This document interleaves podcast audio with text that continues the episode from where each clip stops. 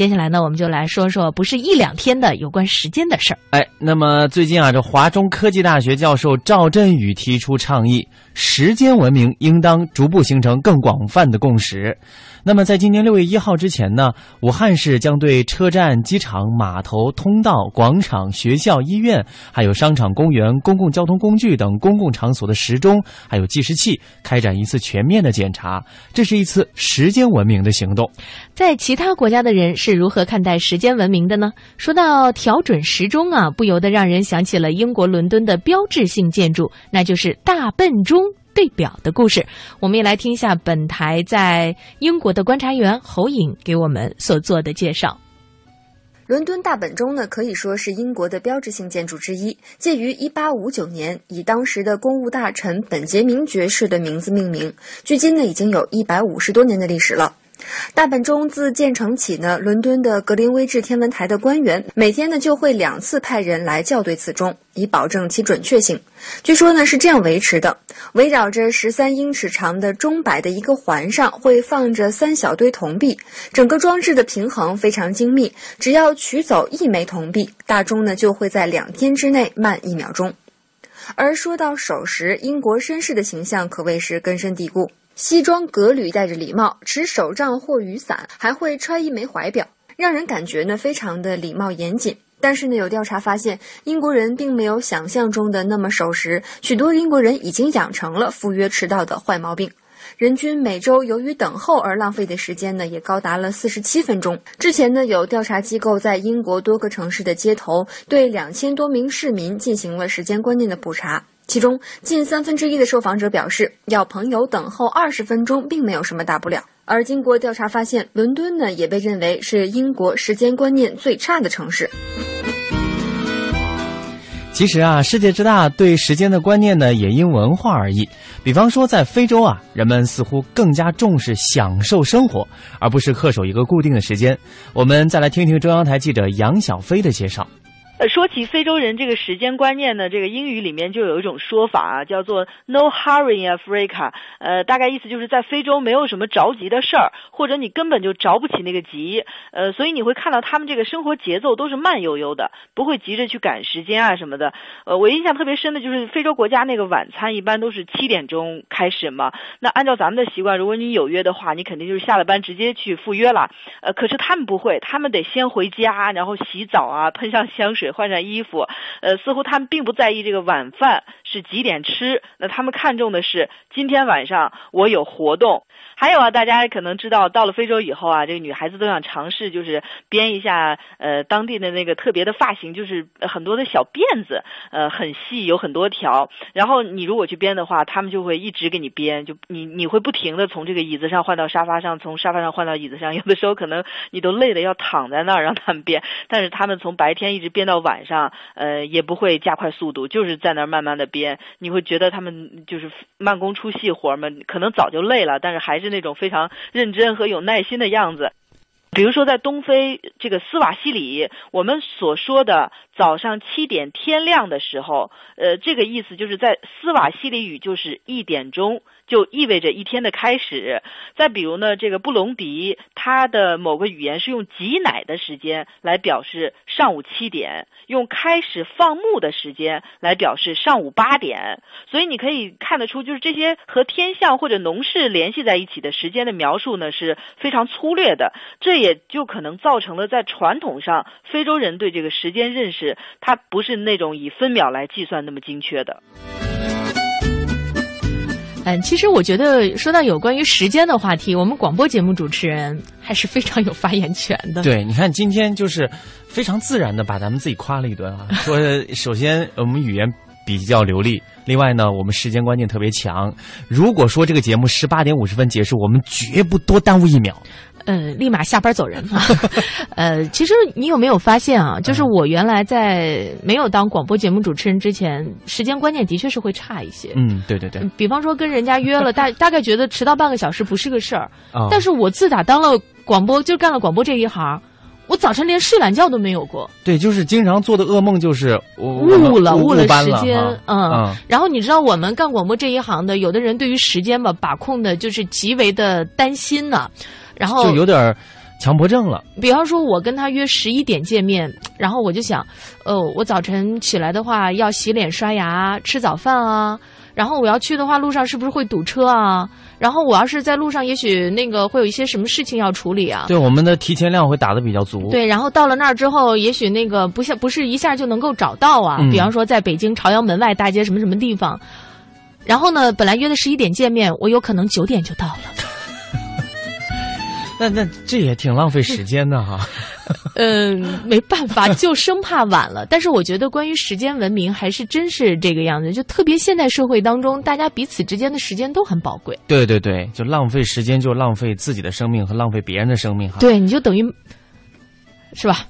就 后面那词儿不敢说，太太厉害。好，继续说关于时间的话题，来给大家讲一个段子啊。嗯，女友和男友吵架，最后女友问男友，要是你也连续三天看不到我，你作何感想呢？男友回答说：“嗯，应该会挺好的。”第二天呢，他没有看见女友；第三天，他也没有看见女友；第四天、第五天，一直到第八天，总消了一些，他勉强能够从左眼缝看到女友一点点了。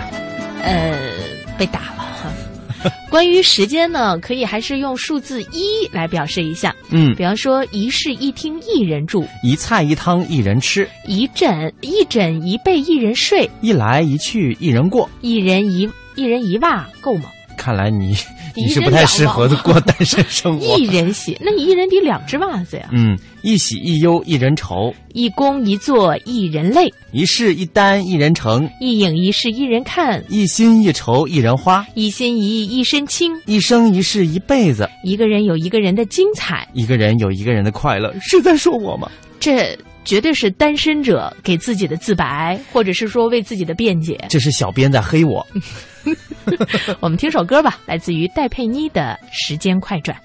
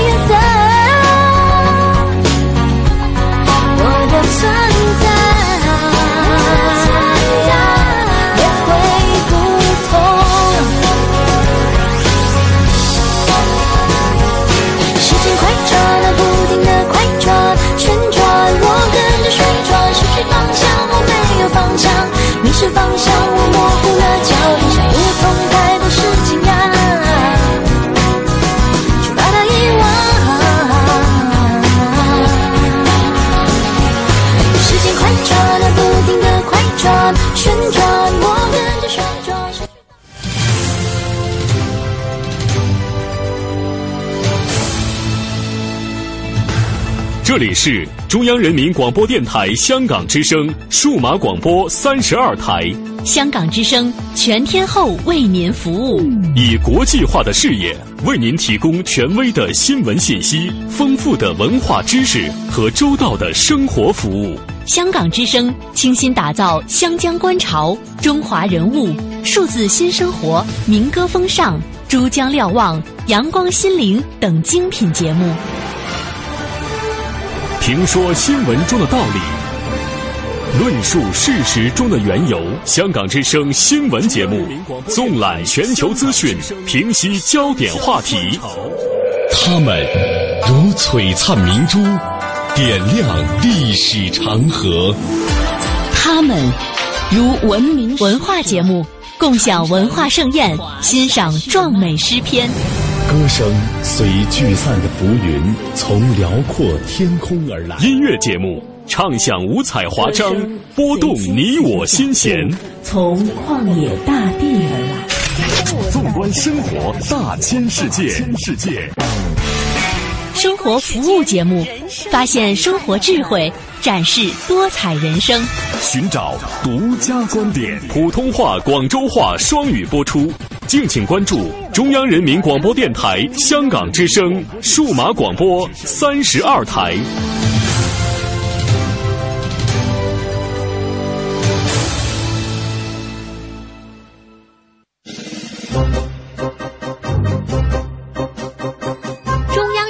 广播电台香港之声携手香港青年交流促进联会，共同推出“梦想舞台二零一四”，为你的梦想加油助力。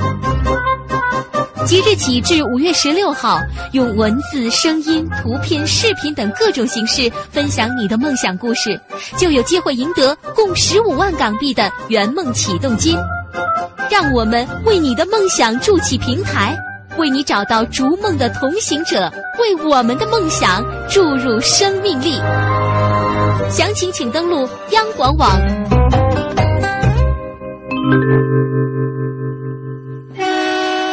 开往嗨青春站的青春巴士即将到达本站。开往嗨青春站嘅青春巴士即将到达本站。想畅游世界名校，世界名校，想了解想了解全港、全中国、全世界的青年人正在关注的热点。嚟啦嚟啦，快啲上車啦！青春巴士帶你嗨翻趕快上車吧！青春巴士帶你嗨翻青春。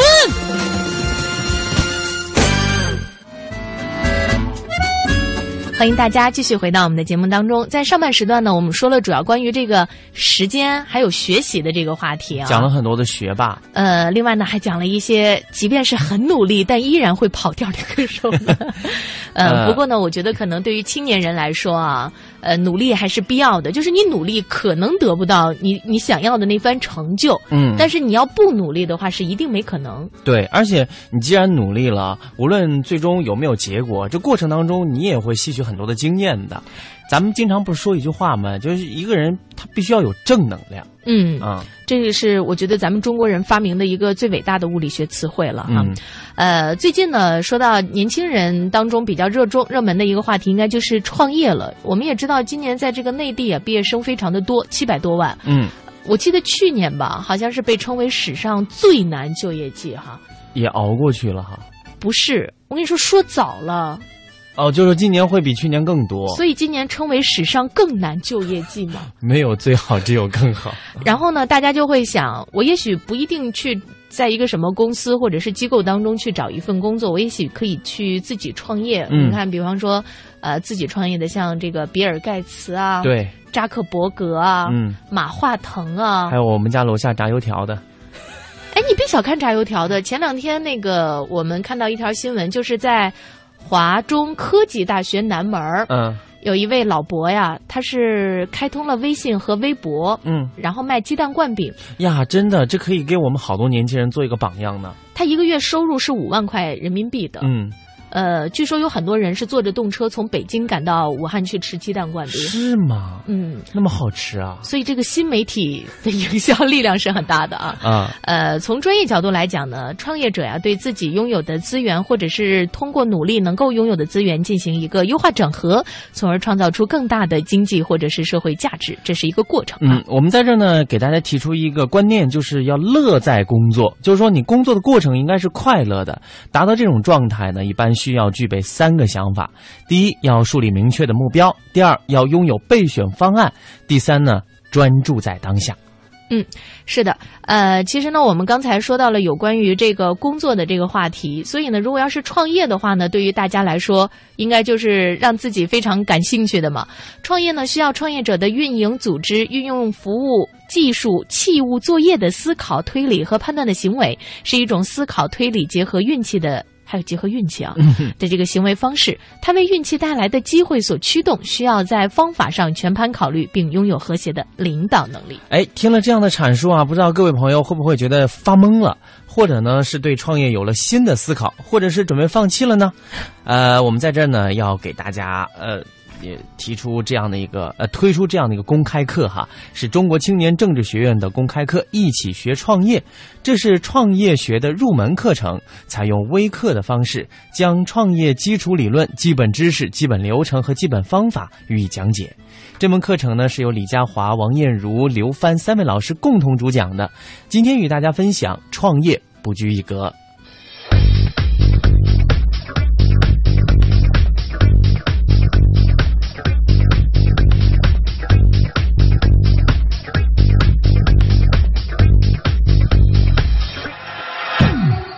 欢迎大家又一次来到我们创业基础一起学创业的微课程。那么今天呢，我和大家来分享我们的第四节课。第四节课我给大家定的题目是什么呢？创业不拘一格。我们都知道，创业是人的一种行为，人的行为一定会有千差万别。那么创业其实它也一样。我就要问大家，如果是千差万别的话，那创业会有哪些类型？哪些不同的类型？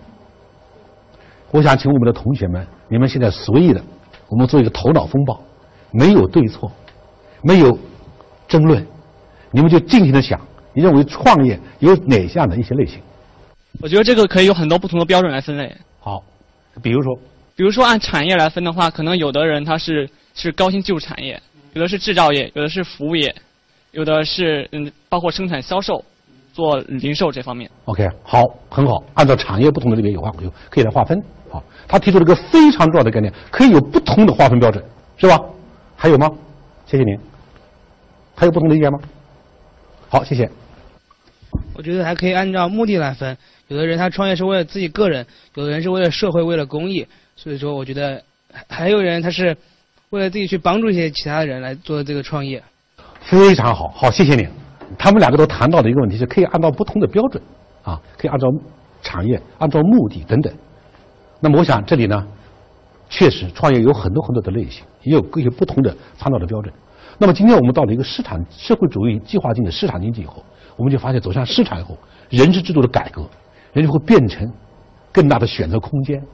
计划经济条条件下，人是没有选择的，但是在市场经济条件下，那不行了，人需要选择。所以我们认为，人没有选择是痛苦的，但是人选择多了怎么样？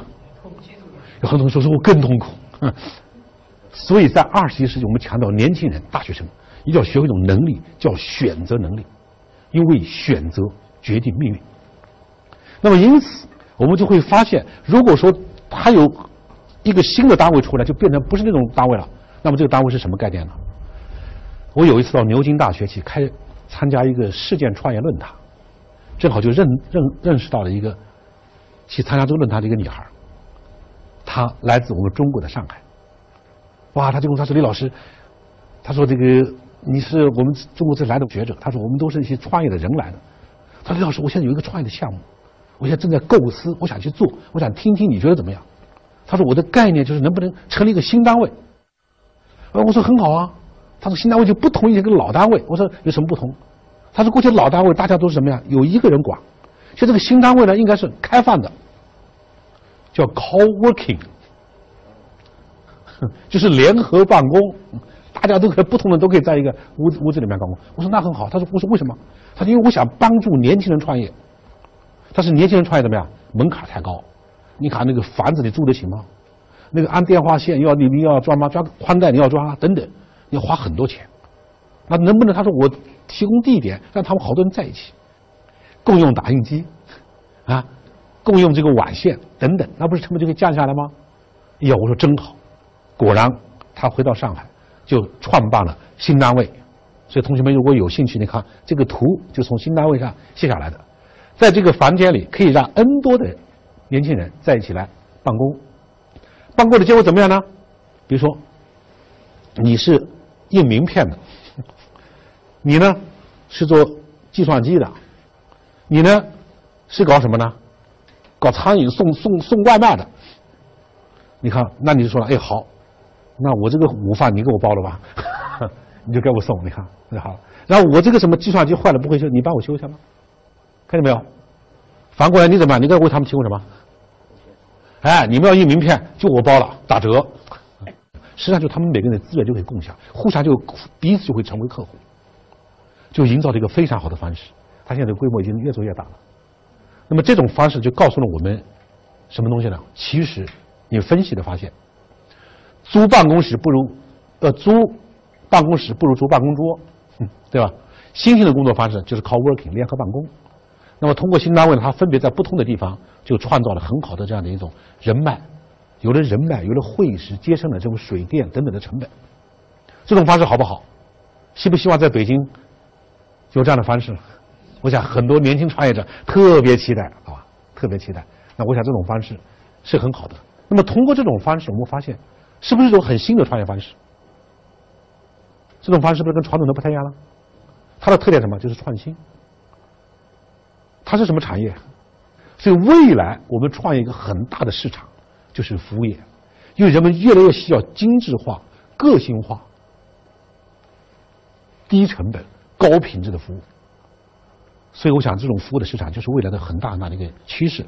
带着这样的一个背景呢，我们大家就来看，我们在给创业进行分类的时候，那我想大家注意到，我们现在比较多的是。比如说网络创业是吧？门槛比较低，但是我们有高技术创业，怎么样？就能够创造更大的价值，挑战一些，就是未来的一项一种发展的一种趋势。所以大家看，如果按照我们教材上的分析呢，就会发现可以按照目的分为机会型创业和什么叫生存性创业。我们最早的时候，温州人创业怎么样？是因为人多地少，关键叫生存性创业。我们中关村柳传志他们创业是干什么？是看到这是一个时机来了，叫机会型，也叫发展性创业。但今天的温州也开始做发展型创业。那么我们可以按照我们起点来分新建的创业和组织类创业，内部还可以创业。那么我们也可以什么独立创业、合伙创业、传统型的技能创业、高薪创业、知识创业等等等等。大家在教材里面都能看到这种分类。那我现在需要给大家探讨的一个作业是什么呢？我们要来测试一下。你认为创业类型中有哪两类？让你印象最为深刻？我个人要填的话，这个作业我也要做，我会填两个词，一个叫机会型，一个叫生存型。大学生创业类型上需不需要有所侧重？需要吗？因为你是大学生，好，需要。第二个，如果你创业会选择哪种类型？那第三，你同意组织内创业的说法吗？同不同意？组织内就是说，我已经在这个工作，我在中天在创业。有人把它解读为叫岗位创业，就不断在岗位上去创新。所以这就涉及到一个广义的创业的概念，好吧？这些问题请大家去思考。那么我们经常讲创业有狭义的，有广义的。所以广义的，我就把岗位创业也算创业。看大家有任何的问题需要提问吗？好，如果没有，我们这节课到这儿。好，谢谢大家。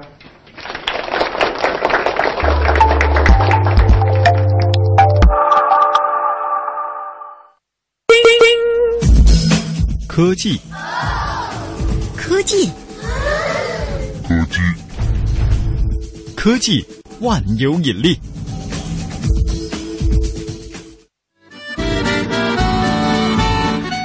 好久没有听到科技万有引力这个环节了。今天呢，我们给大家说一个挺有趣的内容。嗯，有的时候啊，精彩的创意不需要先进的技术，甚至呢也不需要花哨的手法，只要敢想就行。有一位设计师就设计了气球椅。哎，乍一看呢，这个气球椅啊，好像是一把被一大堆气球吊着的小椅子，椅子没有腿，就这么飘在半空当中。事实上呢，这把椅子只是被斜着固定在墙上而已。那如果你有一面洁白干净的墙，那视觉效果就更厉害了。那我在想啊，它是不是只能靠在墙上做呀？对，关键这个能有什么用呢？哈，据说呢，椅子上的气球啊，都采用了纤维增强塑料，不会漏气，所以啊，你可以把它当成一个普通家具。嗯哦。呃，不需要的实时的去给它充气，嗯就想起来给它充一下。对这个创意呢，应该说是挺特别的。难能可贵的就是你可以自己 DIY 一下，呃，即使材料没有别人那么好，呃，也可以做的。当有客人来访的时候呢，等着欣赏他们惊讶的表情吧。不过我在想啊，那设计师是用了呃高纤维的增强的塑料，我们如果用普通塑料，那将会是一个什么样的效果呢？就噼啪，然后人就被冲到天花板了。呃，我不知道大家那个有没有看过早年有一个小品啊，叫《相亲》。哦，看过看过。然后说他家特穷，对，呃，没沙发。后来呢，就用几个气球，上面又盖了一层布。然后后来呢，那个去相亲的那位女士眼睛有点近视哈。对，就就往上坐了，结果往下一坐，砰，过年了。呃，所以有的时候创意这个东西啊，可能还得迎接一点风险哈。嗯。呃，今天我们的嗨青春呢，到这里也要和大家说一声再会了。也希望大家呢，能够通过我们今天的节目，能够得到一些启发。谢哲和文燕在北京，感谢大家的收听，我们下期节目再会。再见。